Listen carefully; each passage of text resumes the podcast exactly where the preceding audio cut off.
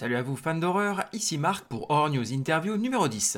L'objectif d'Horror News Interview est toujours de mettre en lumière le travail de différents artisans gravitant dans le monde de l'horreur. J'ai la chance d'accueillir aujourd'hui Gilles Paillet, artisan en effets spéciaux et spécialiste de la mousse de latex. Alors salut Gilles et merci d'avoir accepté mon invitation. Merci, bonjour. Est-ce que tu pourrais te présenter à nos auditeurs s'il te plaît? Alors, je m'appelle Gilles Paillet, j'ai 53 ans, je suis originaire de Dijon. J'ai une expérience à peu près, allez, on va dire, d'une vingtaine d'années dans l'industrie des effets spéciaux de cinéma, donc les effets spéciaux qu'on appelle physiques. J'ai passé dix ans en Angleterre et puis là, donc je suis revenu en France et j'interviens beaucoup dans les écoles de maquillage pour initier en gros les, élèves à l'utilisation des produits comme euh, la mousse de latex pour faire telle ou telle créature, tel maquillage. Oui, effectivement, on en avait discuté quand on s'était rencontré donc au, au Bloody euh, Weekend. Oui, Effectivement, sur les différents euh, types euh, voilà, de, de matières et, et de traitement de ces matières. Personnellement, je trouve ça fascinant en tout cas. Euh, Est-ce que tu pourrais nous, nous détailler un petit peu les différentes casquettes que tu as eues ou que tu, que tu as du coup au, au sein de, de ces effets spéciaux? Parce que je- ça, ça regroupe en fait les effets spéciaux beaucoup de monde, beaucoup de métiers. ouais. Voilà. Est-ce que tu pourrais nous expliquer un petit peu ce que, ce que tu faisais concrètement? Alors moi, je suis entre guillemets ce qu'on pourrait appeler un spécialiste. Je sais que c'est un mot un, un peu redondant, mais je suis considéré un peu comme un spécialiste de la mousse de latex parce que c'est un produit qui est pas vraiment utilisé. Enfin, en France, c'est pas pas vraiment utilisé, sauf euh, occasionnellement. Mais bon. En Angleterre, par exemple, où j'ai travaillé plus d'une dizaine d'années, c'est quelque chose qui est de l'ordre, on va dire, de tous les jours, en fait. Ils utilisent ça beaucoup parce que, bon, ils ont une autre approche que nous. Ils ont une autre culture un petit peu plus euh, ouverte, on va dire, sur tout ce qui est fantastique, euh, et ça euh, tout au long de l'année. Donc, bon, on va dire, ce que moi je fais, c'est principalement autour de la mousse de latex, mais autrement, euh, je m'occupe aussi de prise d'empreinte, de moulage, de tirage. euh, voilà, c'est assez vaste. Sauf que, bah, dans tout ça, je ne suis pas maquilleur parce que bon, j'ai eu fait, comme on dit, j'ai eu fait des maquillages euh, il y a très très longtemps, mais bon, je peux pas me qualifier de maquilleur parce que j'ai pas la vitesse euh, et les automatismes que les maquilleurs doivent avoir sur un tournage, par exemple.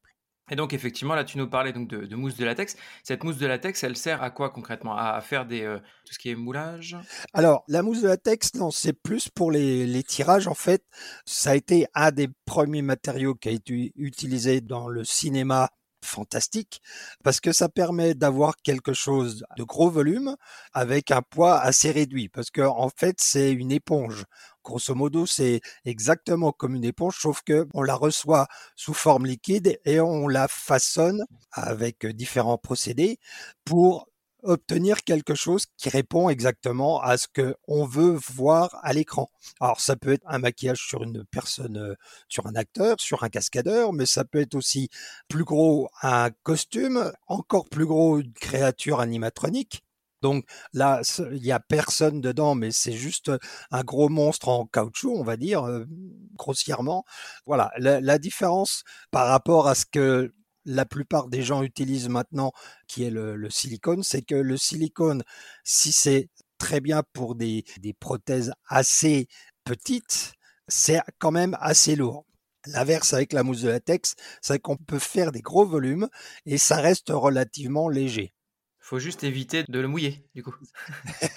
j'ai entendu, j'ai entendu quelques, quelques anecdotes de tournage, ça et là. Oui, oui, ah bah euh, oui, bah comme toute éponge, euh, quand c'est mouillé, euh, ça gonfle et c'est un peu plus lourd, on va dire. Il y avait une anecdote par rapport au T-Rex de Jurassic Park, parce que déjà la bestiole en elle-même, animatronique, montée sur vérin hydraulique et tout, elle était relativement assez lourde.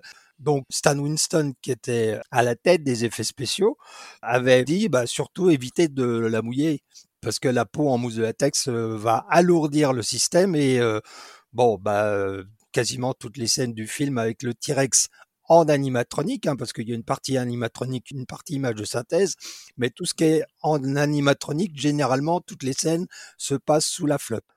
Donc, euh, bon.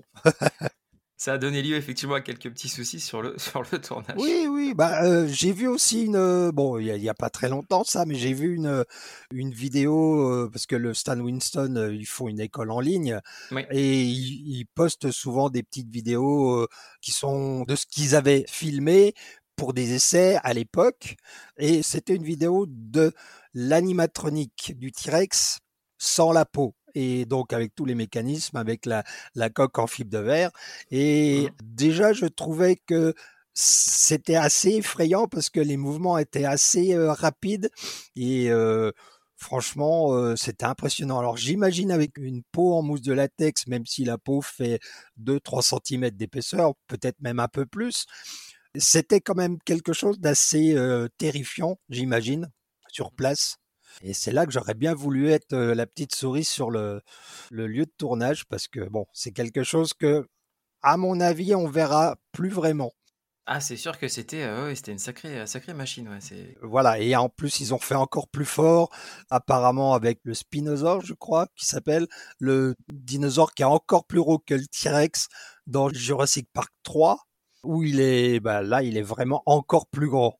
Donc oui, non, mais ça devait être impressionnant. Là, pour le coup, les acteurs, ils n'ont pas besoin de faire semblant d'avoir peur ou d'être impressionnés. Ils ont la bestiole devant eux. je pense que ça devrait suffire. C'est clair, surtout dans des proportions telles, c'est clair. Ouais. Alors, est-ce que tu peux nous parler un petit peu de ton histoire avec l'horreur, du coup?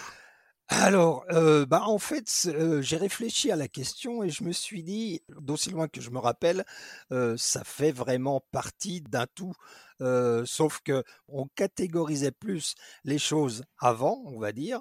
il y avait l'horreur, il y avait la science-fiction, il y avait les films d'action, les, les choses comme ça.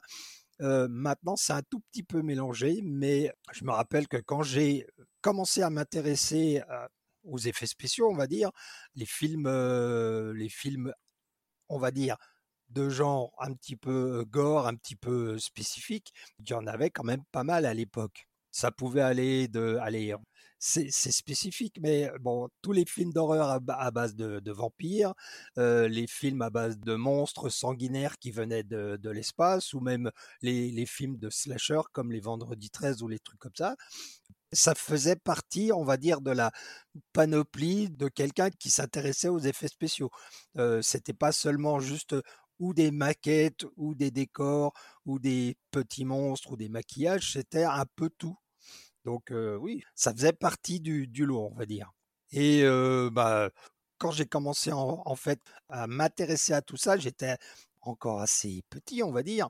Je me rappelle le premier film que j'ai vu, je devais, avoir 8 ans au cinéma. Et ça correspondait à, quelque chose que je ne connaissais pas, donc ça m'intéressait.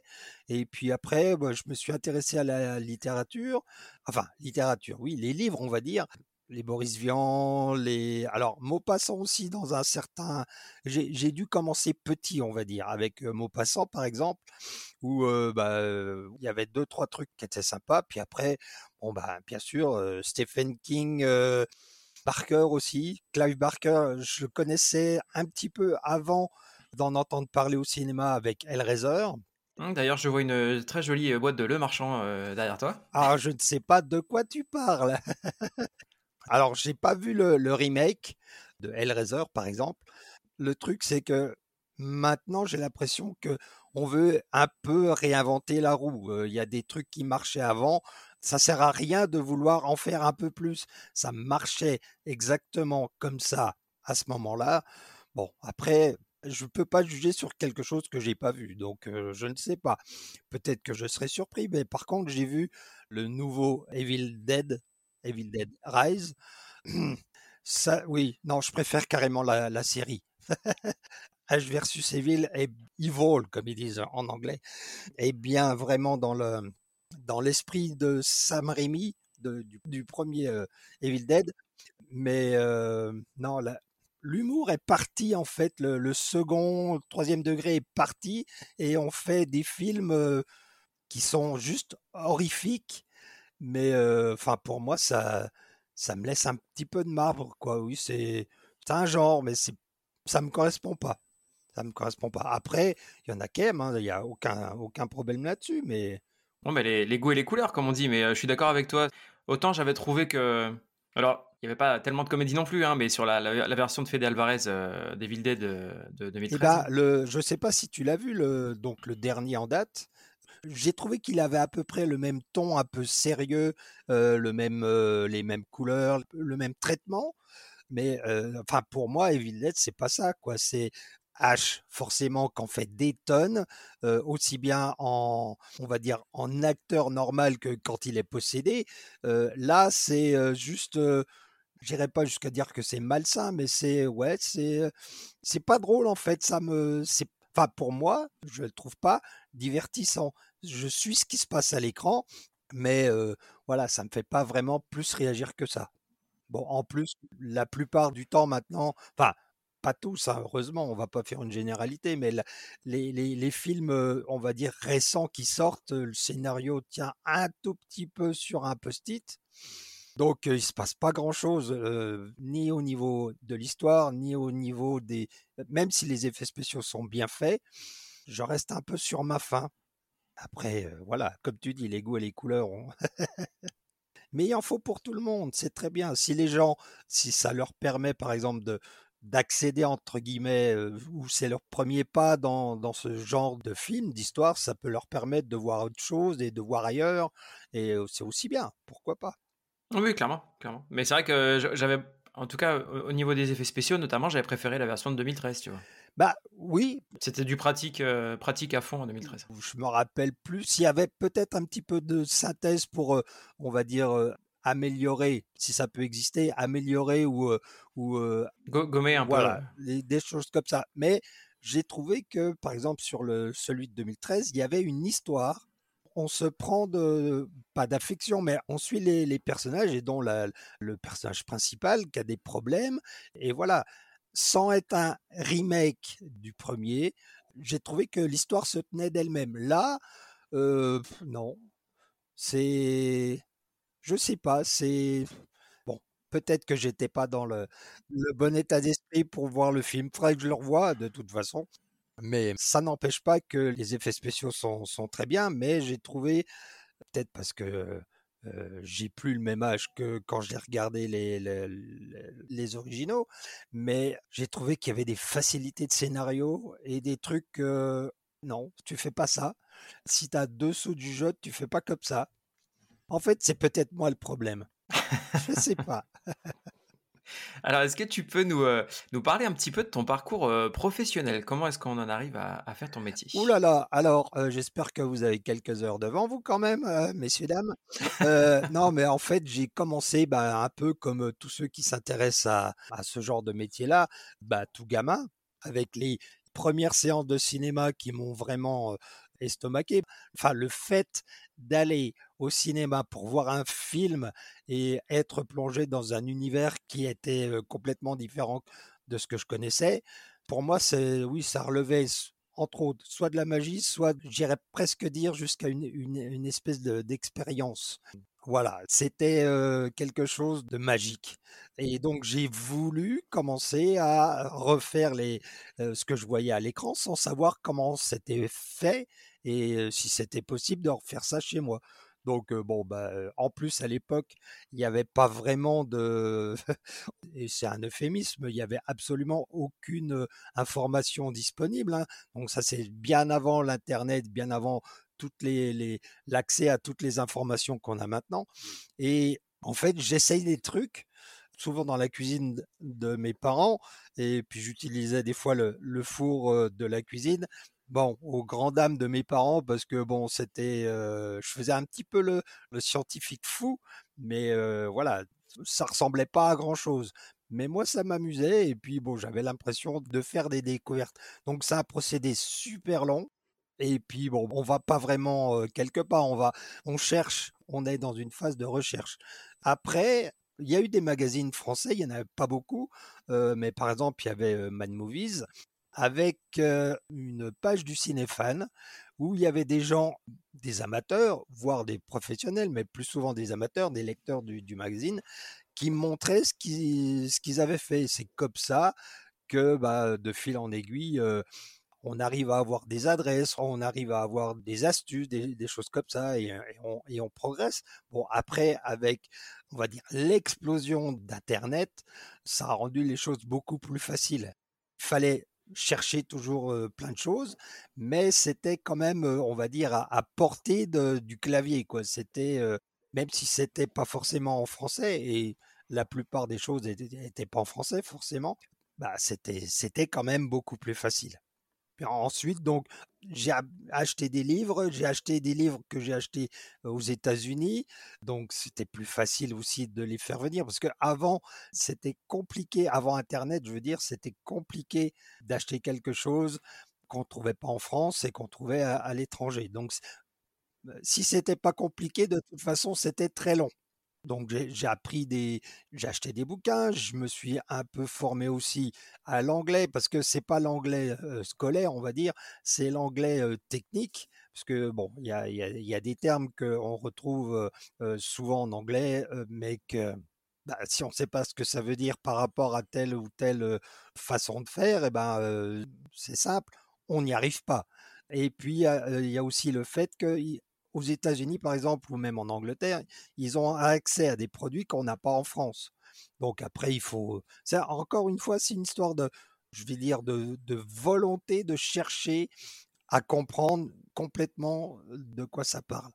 Après, on peut chercher. Bon, maintenant il y a des DVD. Avant, il y avait des cassettes VHS.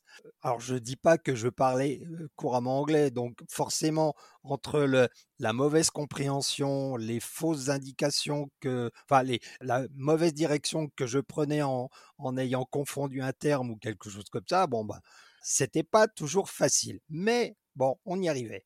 Et puis ensuite, alors après des années, c'était toujours en amateur. J'ai participé à des, on va dire, des pièces de théâtre amateurs, des, des choses comme ça, des courts métrages, mais c'était toujours en, gros, c'était un peu de la bidouille.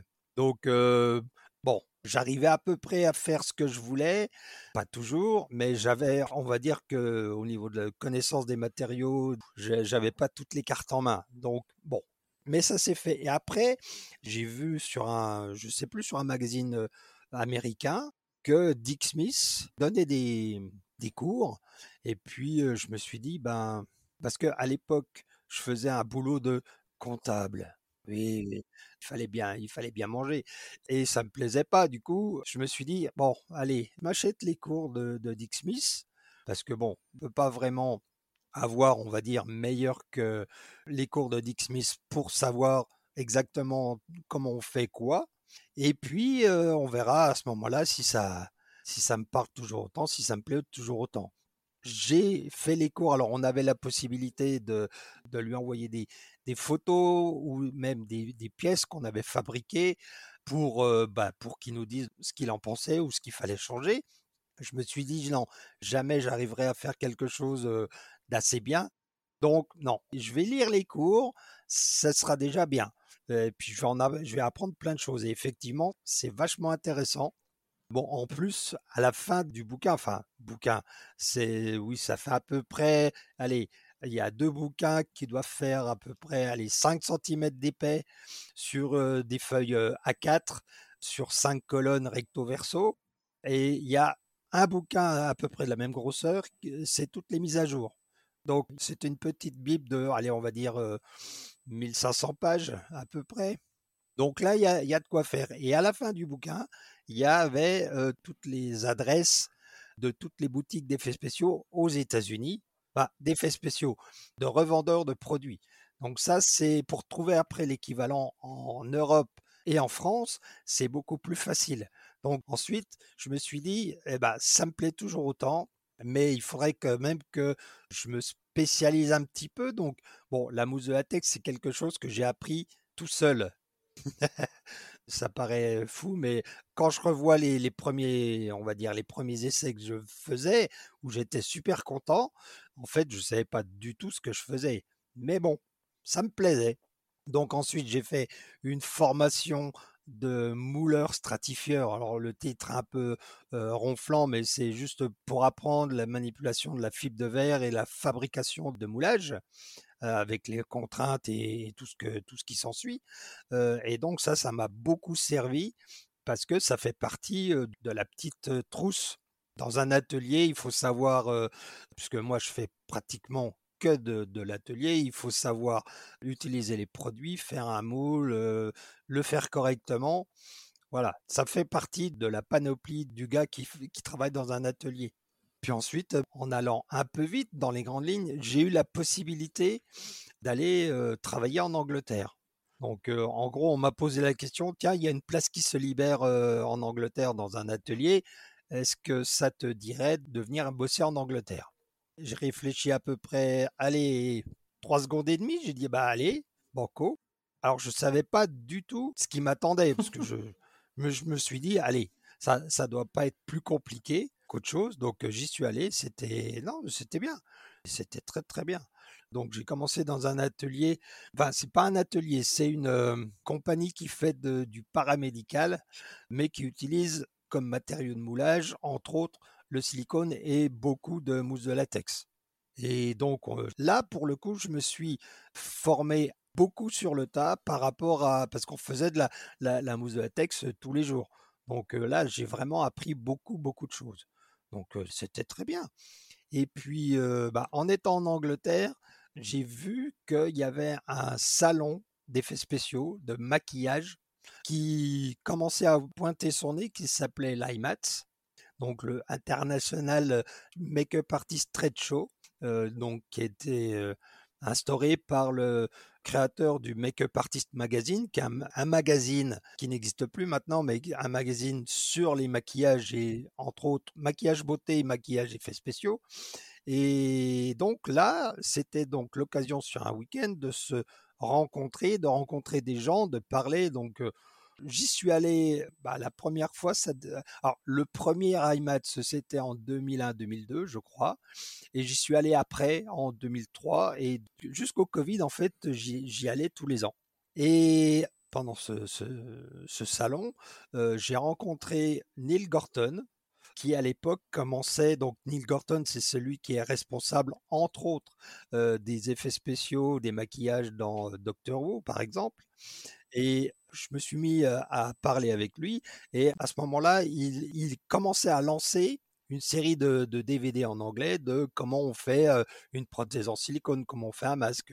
Et je lui avais demandé, comme ça, si ça l'intéressait, que je fasse la traduction en français de ces DVD. Donc il m'avait dit oui, on avait fait ça ensemble. Puis quelques années plus tard, il m'a appelé en me disant tiens, j'ai un boulot sur le, Wolfman, je trouve pas de gars pour faire la, mousse de latex. Est-ce que ça t'intéresse? Alors c'est pareil, j'ai à peu près réfléchi trois secondes et puis j'ai dit allez, c'est parti. Et je devais bosser là-dessus sur le Wolfman. J'étais parti pour trois semaines et je suis resté dans l'atelier un an et demi. Parce que après Wolfman, il y a eu Doctor Who, il y a eu d'autres trucs, des courts métrages, des pubs, des, choses comme ça. Et voilà, pendant pendant un an un an et demi, j'ai voilà, j'ai fait de, de la mousse vraiment tous les jours, tous les jours, tous les jours. entre autres, parce que bon, comme dans l'atelier, il y avait donc la, salle où on faisait la mousse de latex, à côté, il y avait la, salle où on faisait les moules. Donc, bah, quand moi j'avais fini, parce que là, on, va dire que quand on fait la, mousse de latex, il y a beaucoup de, temps d'attente entre le temps de prise et le temps de, cuisson. Donc, bah, plutôt que de ne rien faire, j'allais aider les, à finir les moules ou à préparer des choses pour les autres. Quoi. Donc, c'était assez sympa. Et puis après, donc, après Neil Gorton, bah, je me suis retrouvé un tout petit peu on va dire, livré à moi-même. Et donc, j'ai participé à d'autres films avec d'autres ateliers. Et puis, et puis voilà, quoi. Donc, petit à petit, on va dire que à l'époque où j'y étais, il y avait quand même beaucoup de, de demandes et il y avait beaucoup de films qui se faisaient. Donc, il y il y avait pas trop de problèmes pour trouver du boulot. Alors j'ai fait ça jusqu'en 2016 et 2016 il a fallu que je revienne en France pour des raisons de santé, pour des raisons familiales. Mais, sinon j'y serais encore. Là, euh, bon, je suis à Dijon et ça m'empêche pas de faire quelques tournages par an. Je fais beaucoup, on va dire, de masterclass avec les avec des écoles, mais euh, voilà. si j'étais en Angleterre sur place, surtout maintenant avec le Brexit, ce qui rend les choses encore plus compliquées pour ceux qui sont à l'extérieur de l'Angleterre, si j'étais resté en Angleterre, je pourrais travailler parce qu'il y a beaucoup de, choses qui se font tous les jours. Encore plus maintenant avec tout ce qui est les mmh plateformes. Et donc, il y a beaucoup de choses qui se font, même si c'est des productions américaines. Bien sûr. Il y a quand même beaucoup de choses qui sont faites en Angleterre parce qu'il n'y a pas le barrage de la langue. Et puis bon, en plus, ils ont des facilités pour les impôts, des, des choses comme ça. Donc, non, non, c'est bien. Et du coup, à, notre époque, alors avec tout ce qui est bah, réseaux sociaux, etc., t'en parlais avec le, boom d'Internet, tout ça, comment est-ce qu'un artisan en effets spéciaux, il se fait connaître, bah, que ce soit auprès effectivement des, cinéastes, des, studios, des, enfin, de tous les gens avec qui il est censé être en contact pour, pour trouver du boulot, en fait hein? On va dire que c'est beaucoup de réseautage. Alors, quand on commence, l'idée, c'est quand même de faire bonne impression. Ça peut paraître ridicule de, dire ça comme ça, mais bon, bah, il faut être à l'heure, il faut faire son boulot sérieusement, ne pas hésiter à demander quand on ne sait pas, parce qu'il n'y a pas pire que de faire quelque chose en disant que ouais ouais c'est bon j'ai l'habitude. Non, si on l'a jamais fait, il n'y a rien de, de, mal à demander, même pas comment on fait, mais comment les gens de l'atelier ont l'habitude de faire telle ou telle chose, parce que il y a une méthode générale, il y a des précautions à prendre, mais par exemple pour la, fibre de verre et le polyester ou époxy, on te dit il faut tant de pourcents de catalyseur par rapport à la quantité de, résine. Bien souvent, bah, les mesures, c'est à l'œil. On voit à peu près ce qu'on met, ouais, ça va, et puis on sait que on a à peu près une fenêtre de travail de temps plus ou moins cinq minutes. Donc de toute façon, ça, ça marche.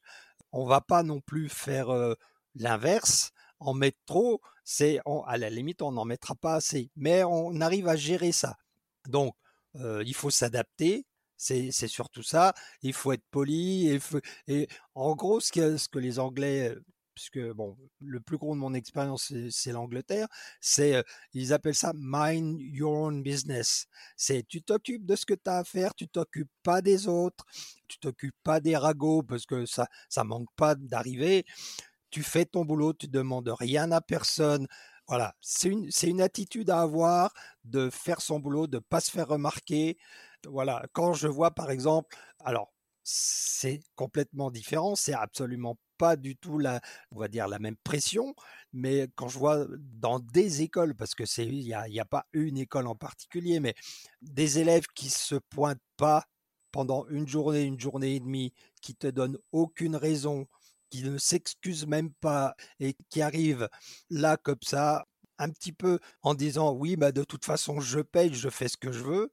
À mon avis, c'est pas la bonne attitude. Maintenant, si tu commences comme ça à l'école, il y a de grandes chances que tu n'arriveras pas à faire grand-chose, entre guillemets, dans la, vie active. Maintenant, bon, je peux me tromper, mais voilà. Et faut pas oublier une chose, c'est que le bouche à oreille, donc bon, le réseautage c'est important, le bouche à oreille va très vite. Autant ça va relativement lentement quand c'est positif, mais alors quand c'est négatif, ça va à la vitesse de la lumière. Et à un moment donné, tu te retrouves sans boulot, personne t'appelle, personne ne fait appel à toi, et tu te demandes pourquoi. Bah parce qu'il y a un bouche à oreille, alors qu'il soit vrai ou pas, mais s'il y a le moindre doute, les, gens vont pas prendre de risques, on va dire.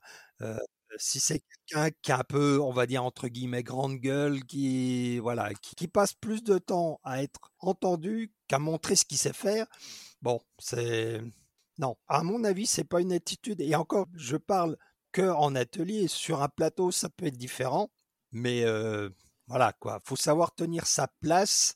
Et, voilà, on est tous là pour bosser, pour obtenir le résultat final qui va être sur l'écran.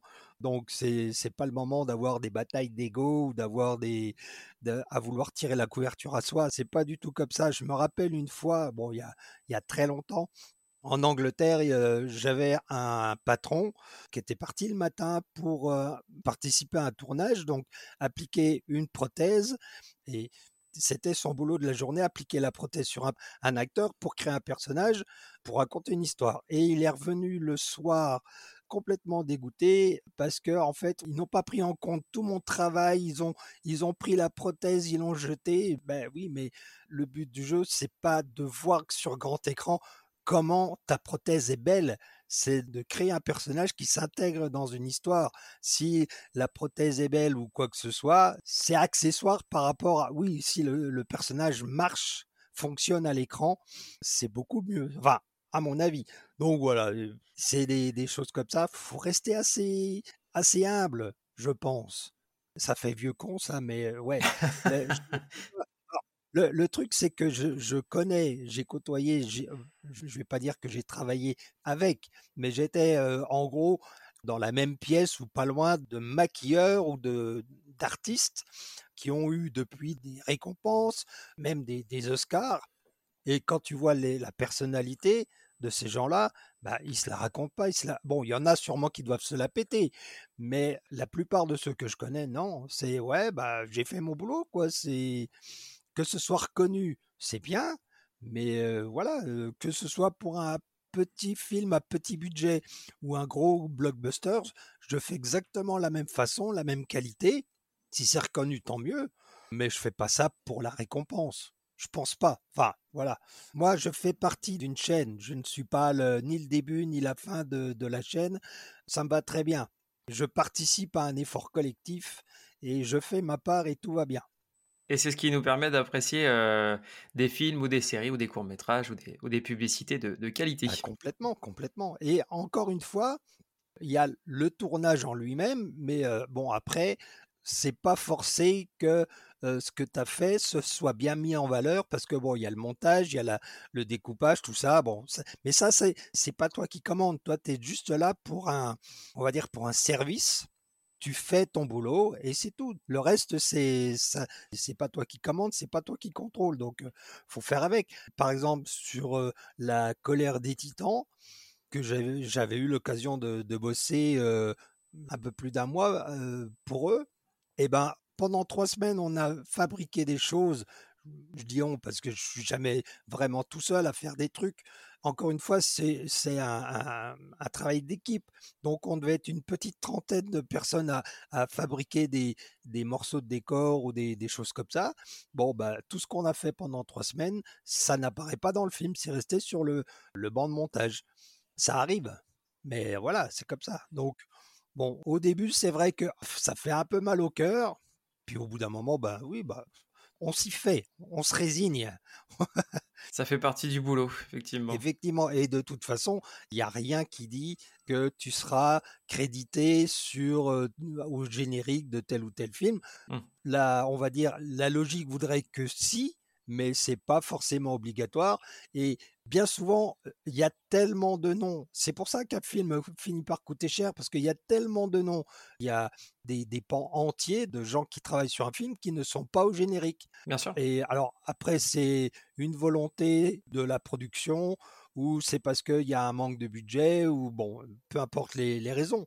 Mais il y a quand même des moyens de marquer entre guillemets pour la postérité, c'est n'importe quoi comme, comme terme, mais il y a un site qui s'appelle IMDB, Internet Movie Database, et tu peux marquer tout ce que tu as fait et tu envoies la, demande, c'est validé ou pas, mais généralement c'est validé parce que bon bah tu as bossé sur tel ou tel truc, généralement ils demandent directement à la production et la production valide ou pas, donc tu as quand même une trace de toi qui a bossé sur tel ou tel truc. Donc moi ça me suffit bien. Et puis, je parlais tout à l'heure de gens que je connais. Connaître, c'est peut-être un grand mot, mais j'ai bossé donc sur le, Wolfman pour Neil Gorton. Donc, c'est là où je me suis dit, oh là là, mon Dieu, ça y est, ça, ça démarre, ça commence. bon, après, j'ai vu que personne n'était crédité personne de l'atelier. Bon, c'est ah bon, c'est dommage. Par contre, là, Rick Baker a sorti deux bouquins donc un gros bouquin qui est scindé en deux parties, on va dire, mmh. qui était attendu depuis des années par bah, tous les fans de, Rick Baker. Et je peux dire que j'ai un peu la fierté d'être listé dans le bouquin à la fin. Ah, ok. Parce que j'ai bossé sur le Wolfman. Donc voilà, ah, ça va, c'est bon, je peux mourir. Mon ma vie est complète. Voilà.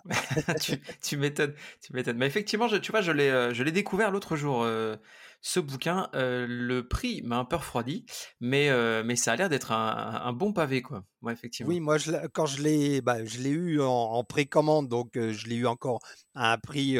ça m'a coûté un bras, mais bon, c'est pas grave, c'était pas mon bras, mais c'est pas grave. Mais oui, j'ai dû le payer plus de 200 euros. Ouais. C'est sûr que bon, t'achètes pas ça tous les jours. Mais bon, les deux bouquins réunis, ça fait plus de 10 kilos. Ah ouais. Il y a vraiment beaucoup, beaucoup de choses. Puis d'abord, c'est un outil de collection, on va dire. Oui, ça a l'air d'être un bel objet. Voilà, il y a des photos inédites qu'on n'a jamais, jamais vues nulle part parce que ça vient de la collection personnelle de Rick Baker quand il bossait sur, les, sur tel ou tel film. Non, c'est vraiment, on va dire, pour un, un passionné, Ouais, c'est un bel objet, ça vaut vraiment le, coup, franchement. Et, donc ça s'appelle Métamorphosis. Métamorphosis, voilà. Alors euh, maintenant, je ne sais pas combien il est sur Amazon, mais bon. 245 euros. ah, parce que tu vois, à un moment donné, il avait baissé. Euh, il était à 100 et quelques. Donc, encore une fois, c'est un investissement, je suis bien d'accord. C'est pas la priorité des priorités. Mais euh, voilà, 240. Et je pense que bah il y a des, on va dire des, des petits malins qui n'ont pas perdu le nord et qui ont qui l'ont acheté et puis que maintenant ils, ils, peuvent leur vendre sur eBay à 900 euros ou, plus. Pourquoi pas? Mais non, non, ça c'est. Mais c'est sur ma liste en tout cas. Je, je l'ai ajouté. J'ai, bah, je te, je te demanderai. J'ai quelques livres là que j'ai, euh, ah, oui. que j'ai noté euh, à, à, acheter. Je te demanderai ce que tu en penses et si ça vaut le coup d'acheter. D'accord. Alors, à notre époque, c'est vrai qu'on en parlait tout à l'heure, il y a de plus en plus de, recours au, numérique. Oui. Comment est-ce que euh, bah, justement les, artisans euh, en effets spéciaux euh, physiques ils tiennent tête à cette, concurrence de nos jours? Eh bien, en fait, les effets spéciaux en numérique, j'ai l'impression que ça se calme un peu. À un moment donné, quand ça a commencé, on va dire c'était vraiment à toutes les sauces. Mais c'est un peu comme toutes les nouveautés qui arrivent dans un domaine on en use et on en abuse jusqu'au dégoût. Et puis après, ça se calme un petit peu et après, on, c'est un peu comme une sortie de cuite. on revient un petit peu à, quelque chose de plus euh, sensé entre guillemets. Euh, bon, les images de synthèse, c'est un outil comme tous les autres outils qu'on peut avoir euh, à, notre disposition pour faire un film. Le tout, c'est de savoir ses limites et de savoir s'en servir. C'est comme à un moment donné la 3D. Il y avait eu un grand boom, tout était en 3D. De ce que je me rappelle, c'était la technologie du futur. On allait tout avoir en 3D. On faisait déjà référence à des films comme Retour vers le futur quand il est dans la rue et que euh, l'affiche mmh. du, de, de, de, la mer, euh, lui saute dessus. Bon, ça a eu son temps, mais euh, bon, bah, vu le prix, vu la conjoncture, vu tout ça, puis bon, tous les films ne sont pas bons à voir en 3D, par exemple. Et mmh. puis savoir comment c'est fait. Si c'est prévu dès le début, s'il y a le budget, s'il y a les caméras, s'il y a la façon, par exemple, un film comme les Batman de, de Nolan, je crois que c'est le 2, où il y avait des, des, séquences qui étaient prévues d'être filmées en format IMAX, donc 70 mm. Donc, mmh. c'était prévu et au cinéma, fallait voir ça sur, un écran IMAX. Mais c'était prévu dès le départ. Les caméras sont super, super grosses. Maintenant, elles sont un peu moins grosses, mais les caméras pour ça étaient super grosses. Même, ah non, je crois que c'est aussi, ça a été utilisé dans le, dans le troisième volet des aventures de Batman de Nolan, où Catwoman, il y a une scène où elle, doit partir en moto, la moto de le, le Batpod, la moto de, Batman, et bon, bah, mmh. comme c'est un truc on va dire qu'il y a peu de gens qui peuvent le conduire. Bon, bah, elle a rentré dans la caméra, elle a cassé une caméra à 300 000 dollars. c'est pas grave, ça, c'est pas grave. Un détail. Mais voilà. Et la plupart des, des films, à l'époque où la 3D, par exemple, explosait, ont voulu bah, sauter sur le sur l'occasion de sortir des films qui avaient été tournés en 2D et les transformer en 3D. Et bon, mmh. bah, bah, généralement, le résultat, il est, il est mauvais. Je me souviens de Sleepy Hollow de Tim Burton qui avait eu ce traitement-là. Bon, bah, la 3D en fait avec les lunettes, ça donnait mal à la tête plutôt qu'autre chose parce que c'était pas bien fait, c'était pas prévu dès le départ. Je suis allé le voir au cinéma et il y a une scène où le, cavalier sans tête passe devant un arbre et euh, bah, euh, avec la 3D, on a l'impression que il passe à travers l'arbre. D'accord. Et le, je sais pas. Enfin bon, tout ce que je me rappelle, c'est que j'étais ressorti de la salle avec un gros mal de tête. Bon, après, euh, ce qu'on disait sur les images de synthèse, le problème avec les images de synthèse, à mon avis, que je vois, tout ce qui est extension de plateau, tout ce qui est euh, rajout de choses mécaniques, inertes, ça va. Ça, ça passe très bien. Ce qu'il y a de plus, de, plus compliqué à faire, c'est, entre guillemets, l'animation de l'eau et l'animation d'un corps humain. Ouais, le vivant. Ça, mmh. c'est voilà, de quelque chose de vivant. Encore que quand c'est un animal, ça va. Enfin, ça va, pas toujours, mais on y arrive à, on va dire, euh, allez, 99% on y arrive. Quand c'est un être humain, c'est hyper compliqué parce que l'ordinateur, c'est assez, euh, c'est assez binaire, c'est des 0 et des 1, donc il n'y a pas de place pour le chaos. Il n'y a pas de place pour tout ça. Et la peau humaine, c'est, il y a une partie chaotique qui n'est pas traduisible en 0 et en 1. Et le truc avec les images de synthèse, c'est que le, progrès se fait tellement vite. Tous les trois ou six mois, on a quelque chose de nouveau, de mieux, de plus performant, de plus rapide, de plus euh, détaillé. Euh, bon, alors ça fait que les films, quand ils sortent, on se dit waouh, c'est bien, c'est waouh. Et puis quand on les revoit, par exemple à la, bon, à la télé ou en vidéo sur une plateforme 3, 4, 5, 6 mois après, on se dit oh là là, un exemple comme ça pour Matrix Reloaded, le combat avec Neo contre tous, les, voilà, tous, les, Smiths. Mmh. Eh ben, ça pique un peu quand même, parce que là, maintenant, on arrive à voir des cinématiques de jeux vidéo qui sont ultra réalistes, beaucoup plus réalistes que bah, ce qu'on voit à l'écran dans Matrix Reloaded.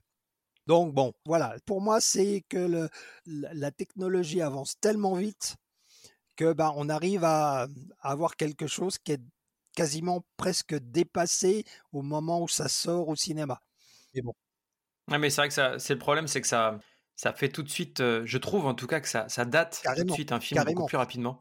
J'en discutais hier avec, euh, avec un collègue et euh, c'est ce que je lui disais. Je dis, mais regarde, tu fais une démonstration, tu regardes The Thing, l'original, enfin l'original, le 82, 82, et voilà quoi. Enfin, je veux dire, euh, tu, veux une démonstration de ce que les effets spéciaux euh, pratiquent et, les différentes techniques, hein, parce qu'il y avait de oh, l'animatronique, il y, avait, un petit peu tout. Mais... En plus, à l'époque, c'était des pionniers et quasiment comme, comme pour Star Wars, ils inventaient au fur et à mesure des techniques et des matériaux. Ils utilisaient des matériaux et ils détournaient l'utilisation de matériaux pour arriver à quelque chose. Donc, à la limite, c'est un petit peu des sorciers quand même. Ils jouaient avec des trucs. Je me rappelle, par exemple, bah, tu parles de la, chose, The Thing.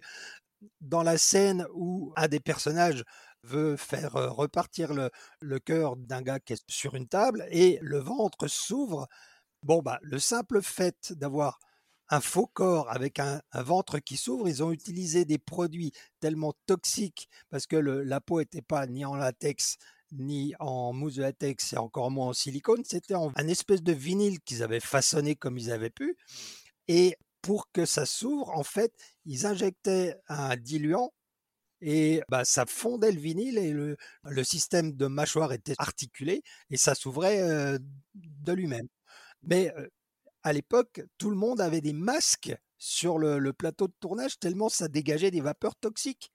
Donc voilà, mis à part ça, quand c'est quelque chose que les gens voient directement, les acteurs voient directement, même si avec le temps on voit un petit peu que ça a un peu vieilli, mais ça reste quand même quelque chose qui n'a pas vraiment bougé en, termes de, complexité. Ça passe, c'est très bien. Le loup-garou de Londres, pareil, euh, utilisation de, produits, euh, on va dire, plus ou moins toxiques pour les scènes de transformation. Ah bah euh, mais c'est quelque chose que on peut voir, on peut toucher encore maintenant qu'un truc en image de synthèse, ben, déjà on peut pas le toucher, c'est sur un écran.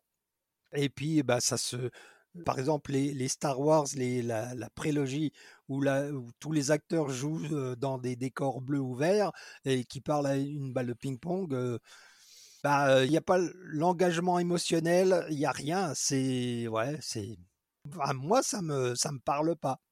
Je fais partie de, la vieille école, on va dire. enfin, je te rassure, moi aussi. Hein. J'aime bien voir les choses, j'aime bien toucher, j'aime bien. Euh... Bah, le truc, par exemple, c'est si tu as un dragon devant toi, par exemple sur Harry Potter, et là, ça c'est un, un, des. J'avais interviewé Nick Dudman euh, euh, sur sa carrière une fois à Londres. Et euh, donc j'avais fait une, une, interview, je lui avais demandé quel était le monstre préféré qu'il avait fabriqué dans Harry Potter. Et pour mmh lui, c'était le dragon qui crache des flammes dans la forêt. Je sais plus quel épisode c'est. À un moment donné, il y a un dragon, il mmh crache des, des flammes, euh, c'est dans une forêt. Mais ça, c'est un vrai une vraie bestiole, une vraie marionnette avec un vrai lance-flamme. Mmh ils, ont vraiment fait les choses en grand. Et il dit bah oui, un, truc comme ça tard la nuit avec des flammes que quand ça sort, on sent la chaleur. Et eh ben la, créature existe. Donc le, le rendu que les acteurs donnent à l'écran, c'est beaucoup plus facile pour eux d'imaginer quelque chose parce que c'est devant eux. Quand c'est juste une balle de ping-pong, Bon, bah déjà, tu sais pas à quoi la bestiole elle, va ressembler parce que le procédé fait que la, bestiole est insérée, créée et insérée des mois après la fin du tournage. Donc, la, réaction, elle, est jamais vraiment en adéquation avec ce qu'ils sont censés voir. Mais bon. Alors justement, on en parlait alors des, bestioles, donc des, créatures. Est-ce que tu peux nous expliquer un petit peu comment naît une créature? Ah, ben je vais essayer. euh, donc, bon, généralement, on reçoit le script et on commence à, noter tout ce qui concerne bah, telle ou telle créature, euh, la description qu'il peut y avoir. Et bon, voilà, on cerne un petit peu la créature. Dans le cas d'une créature, ça peut être un maquillage aussi, mais parlons d'une créature. Donc, on commence à voir tout ce que la créature doit faire dans le scénario. Donc, on commence déjà à cogiter. On va faire ça comme ça, comme ça, comme ça, comme ça. Euh, on part ensuite sur un concept qui prendra en compte en fait tout ce que la, bestiole doit faire dans le scénario. Si euh, vous faites un éléphant, enfin une bestiole aussi aussi imposante qu'un éléphant, mais qui doit monter aux arbres, ça va pas le faire. Donc il faut prendre ça en compte. Donc c'est une création déjà. Alors ça peut être en 2D, en dessin classique ou sur ordinateur, sur Photoshop. Maintenant de plus en plus c'est fait sur ZBrush. Donc mmh. c'est c'est en 3D. Et on, commence comme ça. Donc on fait plusieurs ébauches, on n'en fait pas qu'une. Et ensuite, toutes ces ébauches-là, elles sont données pour être approuvées. Parce que bah, ce que nous on conçoit comme comme bestiole, on va dire, ne correspond pas forcément à la vision que a le réalisateur par rapport à, à ce, qu'il voulait. Donc on fait comme ça, c'est toujours un, un, un, jeu de ping-pong, on va, on va dire, entre ce qu'on fait et ce qui est validé. Et pour aller à la à l'étape suivante, faut que l'étape précédente soit validée. Sinon, bah, ça sert à rien, du coup. Et même encore une fois après, ça, ça m'est arrivé euh, ben, euh, sur le dernier film que j'ai fait, les concepts avaient été validés. On a commencé à lancer la production de, pièces en mousse et à un moment donné, la production a dit ah oui mais là on pourrait pas faire autrement. Donc oui, on peut toujours, seulement ben, ça coûte du temps, ça coûte de l'argent, mais tout est possible. Mais voilà, si c'est pas c'est pour ça qu'on fait des réunions en gros avant pour être sûr qu'on va tous dans le même dans le même sens et que tout le monde est d'accord et que tout le monde est sur la même longueur d'onde. Après, bon, on peut toujours faire. Il c'est, c'est jamais que quelques heures de sculpture, quelques heures de moulage, quelques heures de tirage. Bon, après, euh, voilà. En gros, c'est une question de, de, budget. Après, tu peux tout faire. Oui, c'est une question de, de temps, de temps et d'argent. Voilà. Exactement. Et le temps, on va dire, les productions s'en fichent un petit peu. Par contre, quand on leur dit que le temps passé, bah, ça vaut de l'argent, là, on commence à, toucher un point sensible.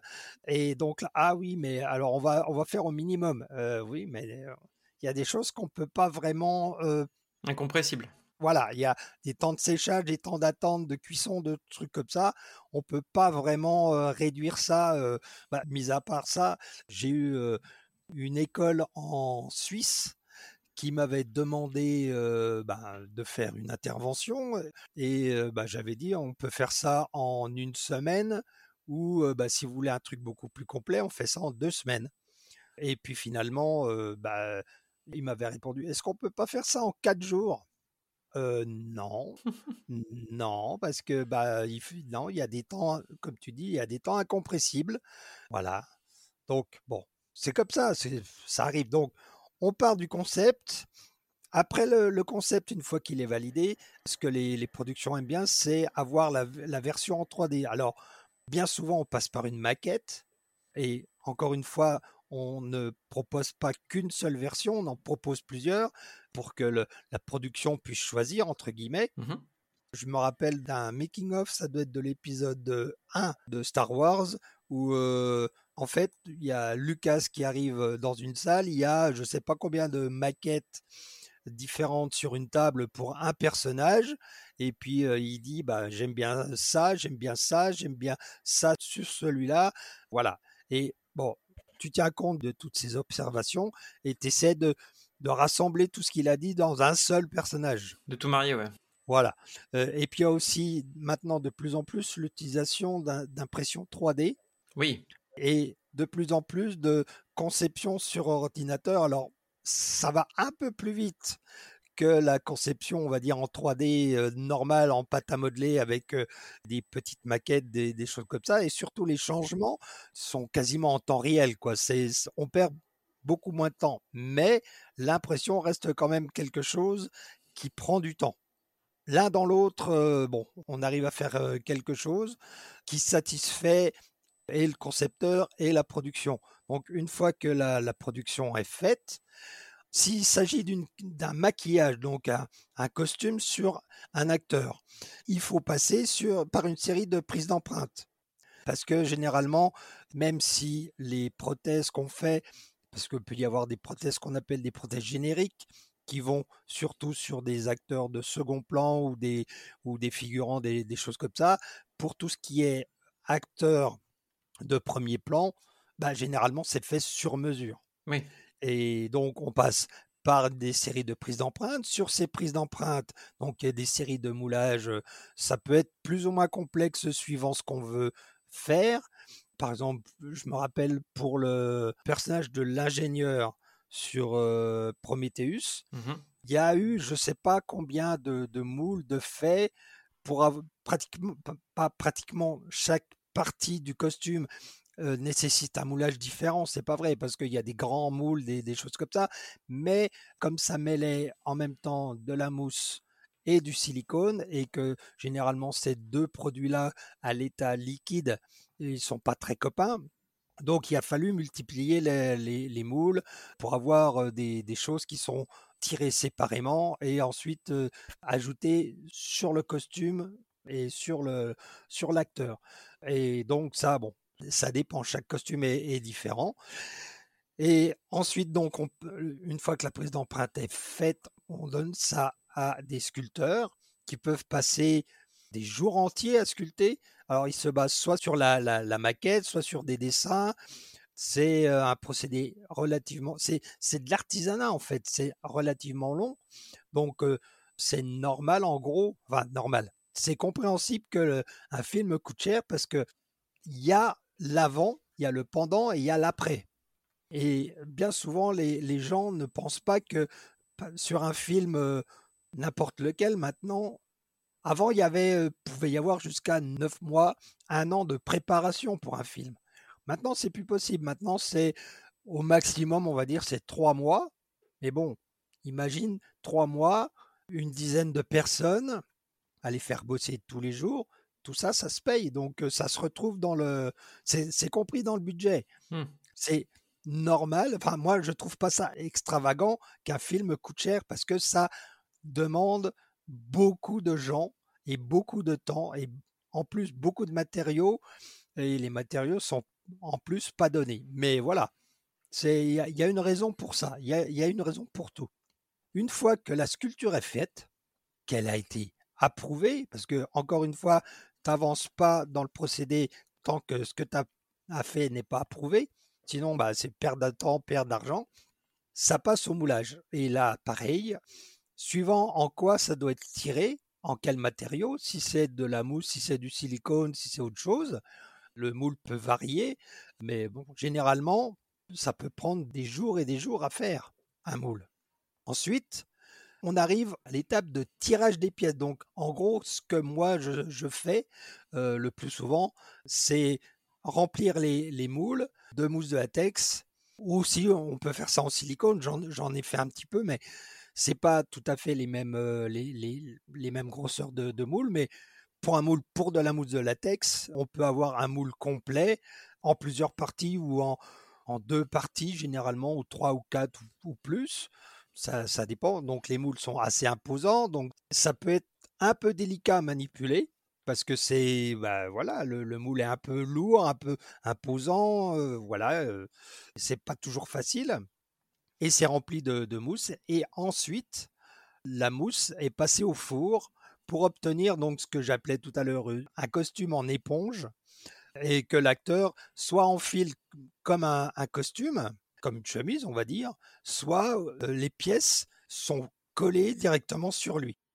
Si c'est dans le, cas d'un costume, l'acteur ne, peut pas mettre le, costume en mousse directement sorti du moule. Il y a toute une étape de fabrication où il y a des entre guillemets il y a des petites mains qui sont là pour bah, mettre une fermeture éclair, euh, finir un, un, bord, rajouter des pressions, rajouter des crochets là où il faut, rendre le costume costume pour mmh. que l'acteur puisse le mettre, l'enlever. Euh, par exemple, quand j'ai bossé sur le Wolfman, c'était pour la, la série des, des reshoots. Ils avaient déjà fait le, tournage original et ils avaient fait déjà un pré-montage qu'ils avaient montré à du public et le public avait dit non, il manque quelque chose. Donc nous, on était pour toutes les scènes, on va dire pour tous les inserts ou pour des scènes qui manquaient, choses comme ça. Et donc, à un moment donné, il y a Benicio del Toro et Anthony Hopkins, donc c'est vers la fin du film où ils se battent. Mmh à un moment donné, ils sont torse nu. Il a fallu faire des. Alors, c'est pas moi qui ai fait. Moi, j'ai juste tiré la, pièce en mousse. Mais en fait, on, a fait des, des torses en mousse qui s'enfilaient comme une chemise avec des boutons dans le dos. D'accord. Donc, les boutons ont été rajoutés euh, et ça permettait aussi à l'acteur de pouvoir l'enlever et de pas avoir le, costume complet toute la journée. C'est aussi un, bien-être, on va dire, pour les acteurs, parce que même si c'est léger, et je mets des guillemets sur quelque chose qui est en mousse, c'est relativement léger, mais ça pèse quand même son poids. Sur un, costume que j'ai tiré en mousse sur, c'était pour euh, l'atelier 69 à Paris, sur un film qui s'appelle Les Bonnes Manières. Donc un costume de monstre assez gros. pour le fabriquer, on, a rempli chaque moitié de moule pour avoir un seul moule complet. Bah, en, gros, sur chaque moitié de moule, il y avait 11 kilos de, mousse qui, une fois battue, donne à peu près, on va dire 45 kilos en volume, donc ça reste léger, mais si tu rajoutes 11 kilos plus 11 kilos, ça fait 22 kilos, donc ça fait quand même un poids. Oui, c'est sûr. Ça, ça paraît énorme et que la même chose en, en silicone pèserait 80 à 100 kilos. Avec la mousse, c'est que, entre guillemets, 20, 22 kilos. Mais bon, ça fait quand même 22 kilos. Dans un sac à dos toute la journée, ça fait quand même beaucoup. Ah, c'est sûr, c'est sûr. Une fois que le, costume est préparé, il, il faut encore qu'il soit poilé, s'il y a des poils. Il faut qu'il soit peint. Et voilà, il faut qu'il soit qui ait euh, les, les, plans de joint des, moulages. Euh, les plans de joint, c'est la ligne qui apparaît quand deux parties de moule se rejoignent. Il y a toujours une petite ligne qui reste. On mmh voit ça dans tout ce qu'on achète. Il y a toujours une petite ligne de fabrication qu'il faut enlever. Et donc, poilage, maquillage. Alors, maquillage, c'est plus le jour du tournage, mais bien souvent, quand c'est un costume, c'est peinture. Donc, pareil, on utilise des produits qui sont un poil toxiques. Donc, il faut un masque, il faut des gants, il faut une tenue de protection, parce que c'est des produits qui, avec le frottement, par exemple, un costume en mousse, si tu n'utilises pas certains diluants, certains produits, euh, bah, la peinture va s'en aller. Donc, on va dire, c'est un espèce de plastifiant slash diluant qui fait que la peinture adhère mieux, même s'il faut de temps en temps faire des, petits raccords, mais voilà, c'est comme ça. Et pendant le tournage, il y a l'installation, la, mise en place, et pendant toute la journée du tournage, il y a l'entretien du masque, du maquillage, du costume. Donc mmh c'est vraiment un boulot qui prend beaucoup, beaucoup de temps. Moi, du coup, je suis bien content parce que j'ai assez à faire avec le, tirage parce que, bon, généralement, ça se passe bien, mais il y a toujours un petit demi pour cent ou un 1% de chance qu'il y a un truc qui n'aille pas. Parce que, en, gros, la mousse de latex, c'est assez capricieux. Et bah, même si on sait exactement comment il faut faire et qu'on fait exactement les choses comme elles doivent être faites, il y a toujours une petite part de, bah, on verra quand ce sera démoulé. C'est un peu comme les, j'ai l'habitude de dire, c'est un peu comme les cadeaux de Noël. Tu sais pas ce que tu as reçu tant que tu n'as pas ouvert le cadeau. Ça marche. Et du coup, quel effet ça fait de les voir prendre vie euh, Quand toi, tu vois, par exemple, euh, tu vas au cinéma, puis tu vois le, résultat de tout ce travail, de tous ces petites, mains mises bout à bout, tu sais, qui, ont fait tout ce travail, qui ont mené en fait à ce résultat, de les voir prendre vie vraiment dans, le film, avec la musique, avec la mise en scène, avec tout ça, qu'est-ce que ça fait? Ah, ça fait ça fait très très plaisir parce que là, on a sur écran la satisfaction de voir que tout le travail qu'on a passé à rendre crédible, à fabriquer la créature, ça sert à quelque chose et que en fait la créature apparaît et que bah ouais ouais il y a, une, petite pointe de fierté quand même de se dire ah j'ai quand même participé à quelque chose qui est bah, ça rend vachement bien en fait. C'est vachement bien sur bah, sur le Wolfman, c'était impeccable. Sur Prometheus, bon, de, de voir les ingénieurs et puis même les alors l'espèce jockey, mais bon, on les voit pas vraiment à part très vite, mais bon, ça fait partie de, de l'histoire.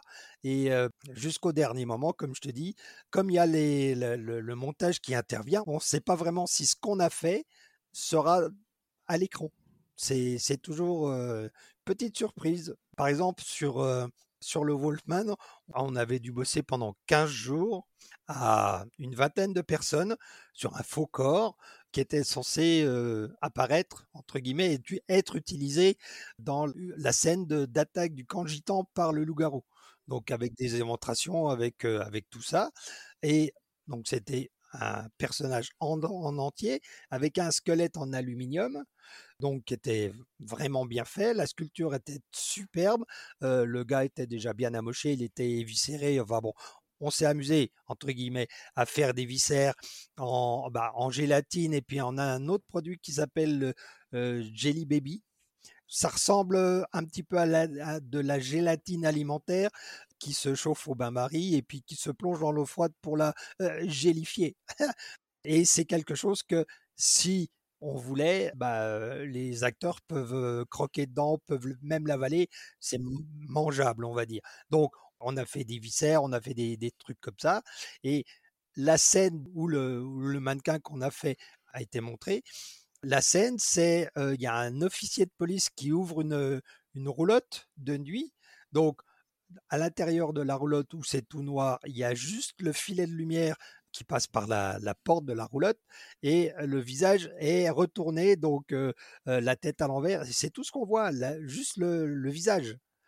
Donc bon, tu dis ah, c'est ouais, et ça dure une demi seconde et on voit rien d'autre. Et là, tu dis ok, Bon, mais voilà, c'est comme toi, tu n'as aucun contrôle sur comment vont être utilisés ce que tu fais. Bah, il n'y a plus qu'à espérer pour que ce soit bien fait, quoi. Voilà. Et dans la version Director's Cut, on la voit un tout petit peu plus longtemps, genre une, une seconde, une seconde et demie. Mais faut pas trop en demander non plus. Ça marche. Alors, t'en parlais tout à l'heure, c'est vrai qu'au niveau mondial, j'ai vraiment l'impression qu'il y a une grosse accélération du nombre de, productions, bah, qui est notamment voilà, due aux, plateformes de streaming. Qu'est-ce que ça a été l'impact en fait sur, sur ton métier, justement, cette accélération des, productions? Ben, en fait, l'idée qu'il y ait beaucoup de production, c'est bien parce que du coup, ça fait, on va dire, entre guillemets, ça fait marcher la, la planche à billets. Et dans l'idée qu'il y a de plus en plus de monde qui sont élèves dans des écoles et qui sortent et qui ont besoin de travailler. Donc, le fait qu'il y ait plein de productions, on va dire, ça aide beaucoup de monde à s'insérer dans, telle ou telle production parce que bah il y a de plus en plus de demandes. Donc, à un moment donné où il n'y avait pas encore l'engouement qu'on a avec les, les plateformes, il y avait beaucoup de, de, monde sur le marché, mais il y avait moins de travail. Là, ça a l'air de se rééquilibrer un petit peu, on va dire. Donc c'est bien. Bon, le truc, c'est que quelqu'un qui sort d'école n'a que la connaissance qu'on lui a donnée à l'école, n'a pas ni la vitesse parce que généralement c'est des des choses qui sont demandées. Il faut aller très très vite parce que bah encore une fois le temps c'est de l'argent donc plus tu mets longtemps plus tu coûtes cher et généralement faut que ça aille très très très très très très très vite et même on va dire dans les blockbusters normaux faut quand même aller relativement vite, faut pas perdre de temps. Mais bon, les élèves qui sortent des écoles, par exemple, n'ont pas encore acquis la, vitesse qui vient avec le temps, mais il, faut quand même le, le, temps pour acquérir une certaine vitesse qui va avec la confidence, qui va avec tout ça. Et disons surtout pas d'expérience. Donc, ça, leur permet, on va dire, de pouvoir commencer, de pouvoir commencer à se faire un, un book, mais généralement, les productions, elles ont un peu tendance à pas trop les payer parce que bah, pas vraiment au top de ce que un professionnel établi est en droit de demander. Bon, mais voilà, ils payent pas cher, mais ils en ont pour leur argent. Donc, euh, bon. Mais en tout cas, ça permet à beaucoup de monde de pouvoir se frotter à, à une production, à une réalisation de, de séries ou de, de, films pour une plateforme. Non, non, c'est très bien. C'est très, très bien. Et par exemple, si on prend une plateforme comme Disney, la plupart des shows Star Wars qui se font, ça se fait pas aux États-Unis, ça se fait en Angleterre. Parce que à l'époque, même maintenant, mais à l'époque, ça coûtait moins cher que de les tourner aux États-Unis. Euh, donc, si on a l'occasion de pouvoir bosser en Angleterre, bah, euh, c'est, tout bénef. Donc, on a quand même accès à des, à des choses euh, qui sont bien. Et le truc avec les Star Wars, par exemple, c'est que il y a beaucoup de maquillage.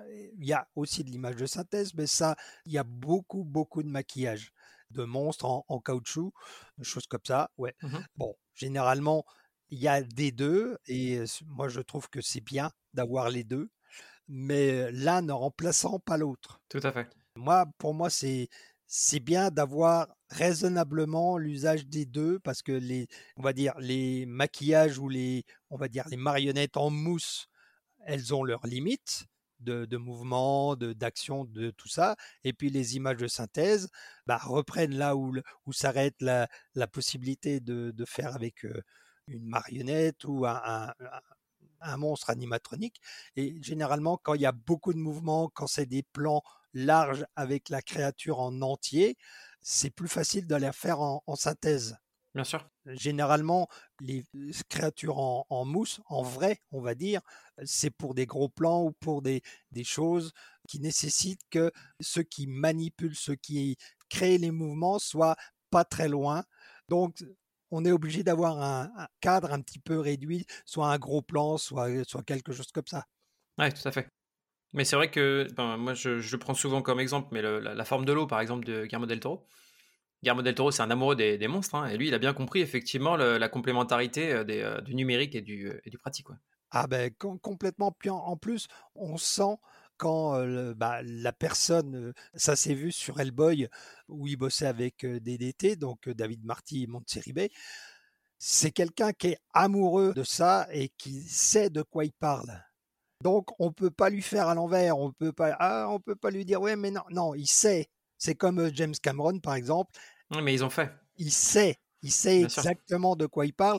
Et euh, bon, il y a des anecdotes, par exemple, par rapport à, Cameron qui, euh, bah, qui finit par lui-même faire bouger la créature parce que il sait dans son dans sa tête, il a la vision de ce qu'il veut, il Mmh. sait qu'on peut y arriver et quand quelqu'un y arrive pas, bah pour lui c'est plus facile de le faire parce qu'il sait qu'il peut le faire que d'expliquer à la personne euh, pour essayer de lui faire euh, Et lui faire comprendre euh, exactement ce qu'il a dans la tête, c'est sûr, Voilà, ouais. voilà, Mmh. voilà. Donc bon, bon, Peter Jackson aussi, euh, Richard Taylor, ils connaissent aussi tout ça. Ils, savent de quoi ils parlent. Donc euh, on a des gens qui sont ultra compétents dans ce dans ce cas-là. Et c'est vrai que là, t'en t'en parlais, alors avec, avec toute cette accélération et la, la- formation de, de toutes ces, ces personnes, maintenant on voit de plus en plus d'écoles de, de cinéma. Moi, je vois passer ça sur, sur les réseaux. Toi, t'es es professeur, t'interviens notamment, euh, comme tu le disais, dans, dans ces écoles? C'est c'est peut-être euh, ce qui explique la, la démocratisation, quoi. Ah mais complètement. Et puis bon, il y a aussi bon, encore une fois, avec les plateformes, il y a eu des émissions comme Face Off ou comme Glow ouais. qui, bon, autant le dire tout de suite, c'est de la télé-réalité, donc c'est absolument pas la réalité, mais ça a participé à la démocratisation de la fabrication de, bestioles, avec le côté télé-réalité qui me plaît pas du tout, avec quelques affirmations qui sont fausses, mais ça a permis aux gens d'avoir connaissance dans les grandes lignes comment était fabriquée telle ou telle chose. Et ça, c'est bien, et ça leur donne envie de, faire. Il y a de plus en plus d'écoles qui, s'ouvrent. Euh, moi, entre guillemets, quand, quand j'ai commencé, euh, il y avait une école en France, une école à Paris, c'est tout. Là, maintenant, je ne sais pas combien il y en a, mais il y en a vraiment partout, et c'est très bien. C'est très bien. Et je sais que même dans le sud de la France, du côté de Montpellier, il y a des studios de cinéma qui euh, sont en train de se construire et euh, il est question d'avoir un cinéma, un studio, si je me trompe pas, c'est Disney et un, un studio Amazon pour la création de contenu, de films et de choses comme ça. Donc non, c'est bien. Le, le fait que ça se démocratise, vu le nombre de gens qui se forment, non, c'est bien pour moi, ça, correspond un peu à une logique, pourvu que ça dure, pourvu que ça dure. Et d'ailleurs, les, studios à côté de Montpellier, il faut que je les contacte parce que bah, euh, c'est des studios qui vont ouvrir, je crois, aux dernières nouvelles en 2025. Il faut que je leur demande si euh, ça les intéresserait pas d'avoir quelque chose euh, en rapport avec la fabrication la, la, mousse de la tech, les choses comme ça, parce que bon bah voilà, plutôt que de faire, euh, par exemple, je vois que c'est complètement autre chose. Hein, euh, je saute du Coca Light, mais par exemple, en ce moment en France, il y a euh, le, le spin-off de Walking Dead avec Daryl qui se tourne. Bon, je leur ai envoyé un truc pour leur demander s'ils avaient besoin, sauf que toutes les prothèses sont fabriquées, tirées aux États-Unis, et en France, c'est juste entre guillemets juste de l'application. Donc euh, bon bah moi je suis pas je suis pas maquilleur moi. Ils ont besoin de, de maquilleurs pour le coup, mais c'est euh, Greg Nicotero. Voilà. Euh, c'est la, la, boîte de Greg Nicotero qui, qui, gère ça. En même temps, ça me ça me réjouit parce que bon Walking Dead, la série originale, j'ai arrêté depuis longtemps. Je me suis arrêté à la saison 5 parce que je trouvais que ça, ça tournait un petit peu en rond et puis euh, pareil. Bon, mais en tout cas, Greg Nicotero, lui, à un moment donné, il faisait le premier épisode de chaque nouvelle série et le dernier épisode. Et c'était des épisodes où c'était quasiment garanti d'avoir des zombies, forcément. Et c'était bien fait. Donc, comme c'est lui qui chapeaute la, la version de Daryl en France, c'est bien, c'est bien. Je me, je me doute qu'il y aura de la qualité quand même. Bon, j'ai des, copains qui sont sur la, la, série. Il y en a de Paris, il y en a de Lyon. Voilà, ça, bouge beaucoup. Ça bouge beaucoup. Maintenant, je sais que après, euh, ils vont aller en Espagne. Je ne sais pas s'ils vont garder l'équipe qu'ils ont de Paris ou s'ils vont essayer d'avoir une équipe euh, dans chaque euh, coin. Je ne sais pas. Je ne sais pas. Et oui, et euh, effectivement, alors là on en parlait avec Walking Dead, mais c'est vrai qu'on a de plus en plus, enfin j'ai l'impression en tout cas, hein, avec certains titres qu'on a vus euh, au cinéma, ce qui n'était pas arrivé depuis un moment, pas mal de, retours du gore et d'effets euh, pratiques du coup euh, qui vont avec au, cinéma. Je ne sais pas si ça a vraiment disparu, enfin bon, pour moi dans ma tête, ça s'est un peu atténué, mais euh, ça n'a pas vraiment, vraiment complètement disparu pour revenir. Je pense que avant, les films étaient catégorisés bien spécifiquement, il y avait les films d'horreur, il y a les films d'action, les comédies. Maintenant, tu peux avoir un film qui est censé être une comédie, mais avec des cascades, avec du gore peut-être, on va dire comme élément comique. Par exemple, quand tu prends un, film comme Vendredi 13 où le gars, bah, il découpe les gens. Donc là, c'est vraiment sérieux, c'est vraiment du premier degré. Quand tu prends un film comme Branded de Peter Jackson, où là, y a, les, gens se font découper par dizaines, mais c'est tellement over the top, c'est tellement trop gros que bah, ça en finit par être, j'allais pas dire drôle, mais on peut pas prendre ça au sérieux, on peut pas prendre ça au premier degré. C'est tellement n'importe quoi que, ouais. Et par contre, je trouve que la plupart des, des remakes, de films qui étaient un petit peu déjantés, comme Evil Dead, par exemple, ont tendance à prendre un peu ça trop premier degré. Il n'y a pas d'humour. J'ai l'impression que c'est un peu sec comme rendu. Quand dans Evil Dead, le, gars se coupe la main à la tronçonneuse, c'est sûr qu'il y a du sang, ça doit pas faire plaisir. Mais ce qui va avec, c'est que la main, elle prend vie d'elle-même, elle commence à, lui balancer des trucs sur la tête et il s'en prend plein la tête. voilà, c'est le côté, on va dire, c'est le côté de trop comique qui désamorce complètement la situation. Bien sûr. Et je trouve que les, bah, on parlait de Evil Dead Rise tout à l'heure. Pour moi, c'est trop sérieux.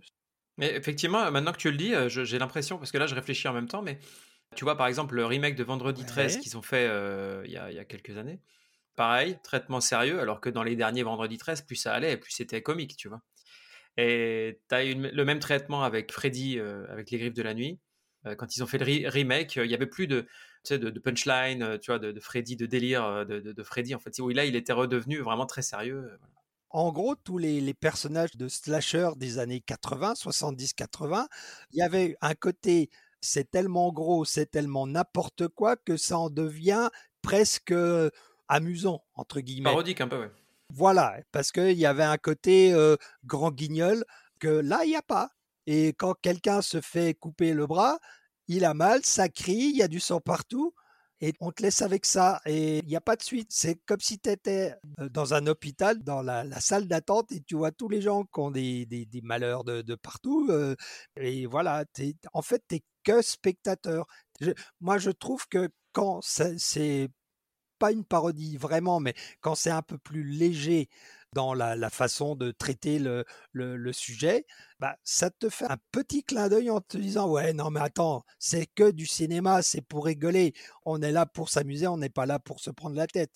Donc voilà. Bon, euh, j'ai vu le dernier euh, Candyman, même si le premier pour le coup était sérieux la plupart du temps, mais moi ce que je trouve ce qui va moins bien maintenant, c'est l'histoire qui va avec le nouveau traitement. L'histoire, elle tient pas debout, quoi, ou pas beaucoup. Je sais pas. C'est, pour moi, c'est un peu bancal. Euh, je sais pas si tu l'as vu, le, le, le, Candyman. Pas le, pas le dernier. J'ai vu l'original, mais enfin, ouais, mais j'ai pas vu le dernier. L'avantage avec l'original, c'est que tu as le début, le milieu et la fin. Là, j'ai trouvé. Alors, ça part bien sûr de l'original, donc ça se veut respectueux de l'original, voilà. sauf que c'est un peu n'importe quoi. Le, traitement à la fin, tu dis mais pourquoi? Parce que à la fin, l'acteur que tu suis pendant tout le film, il est remplacé par l'acteur original de Candyman. Tony Todd. Tony Todd. Tony Todd. pour, pour juste un plan. Et là, tu dis mais qu'est-ce qu'ils ont voulu dire par là?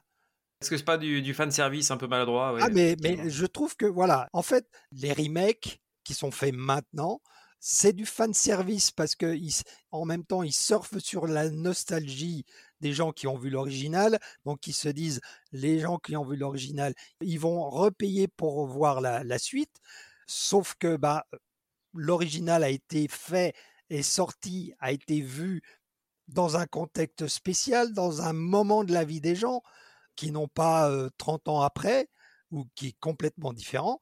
Et puis les gens qui découvrent le film avec leur connaissance de maintenant n'ont pas la nostalgie du film d'avant, mais ça correspond à rien parce que c'est un peu, on va dire, le cul entre deux chaises, ça ne veut pas déplaire ni aux uns ni aux autres. Et en final, ça arrive à rien parce que, bah, encore une fois, le, scénario a été écrit avec les pieds ou ça, ça va pas jusqu'au bout. Et bah, par exemple, un truc tout, tout bête, la trilogie Matrix.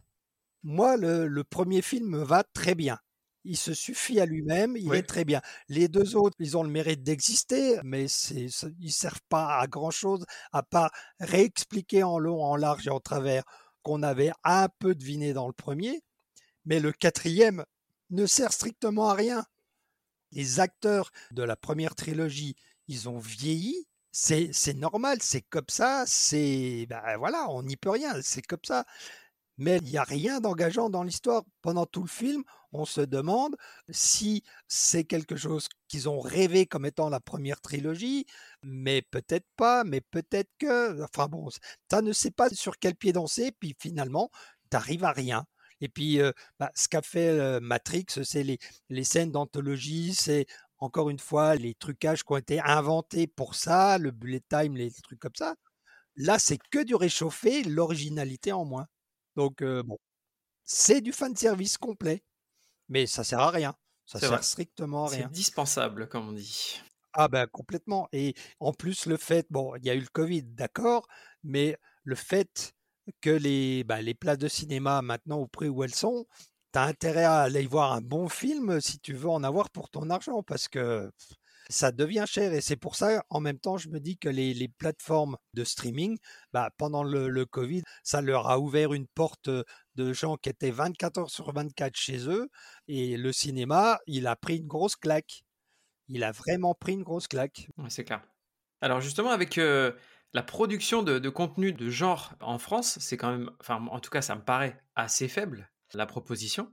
Et du coup, est-ce que tu penses qu'un artisan en effets spéciaux français, il est obligé de s'expatrier pour pouvoir bosser ou... Bah, s'expatrier, je sais pas.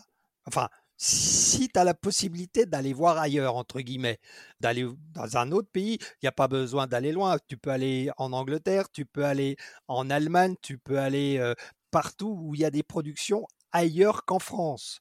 Moi, je dis, c'est une, expérience, c'est un truc à tenter. Si tu as et le, courage, parce qu'il en faut quand même, de changer carrément de, pays, de culture, de façon de, vivre, c'est pas un, petit un petit saut d'ange, hein, c'est quand même un, un, grand pas. Mais bon, si tu peux le faire, fais-le.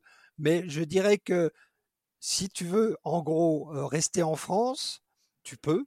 Le truc, c'est qu'il faut pas hésiter à vouloir travailler à l'international. Comme par exemple, il y a quand même des productions qui viennent en France ou qui viennent en Europe, Europe de l'Est, parce que bah, les conditions de tournage sont meilleures, c'est moins cher. Voilà. Et il y a quand même, de toute façon, en France, des gens qui sont absolument fantastiques. Il y a des maquilleurs, il y a, on sait, on sait. Il y en a pas beaucoup, mais on sait faire. Bien sûr le problème, c'est que bah il n'y a pas le, le, marché, tout ce qui est genré comme gore ou voilà bah là fantastique gore etc oui tout ce qui tout ce qui demande effectivement c'est pas la culture c'est pas les, les, les, gens sont friands de ça mais ceux qui ceux qui sont censés favoriser la, venue de ces projets là en France ils sont absolument frileux ils ne comprennent pas déjà ce truc là alors bon tu t'es pas obligé de tout comprendre pour accéder à ça, mais pour eux, c'est non, ça correspond à rien. C'est très très compliqué de faire quelque chose entre guillemets genré en France. Pour preuve, Genet, quand il fait des films qui sont vraiment spécifiques, qui ne ressemblent à rien de ce qui se fait en France, bah soit il les fait ailleurs, soit il est fait en France, mais avec des capitaux étrangers. Enfin bon, c'est pas franco-français, jamais. Et de toute façon, il a un peu raison aussi parce que il y a tellement de gens de par le monde qui sont absolument fantastiques, qui savent des trucs que ben on saura pour la plupart jamais en France. Puis encore une fois, c'est pas la culture en France on aime bien consommer, mais fabriquer ce genre de truc-là, on n'a pas ni les ressorts, ni les... Ça ne nous convient pas.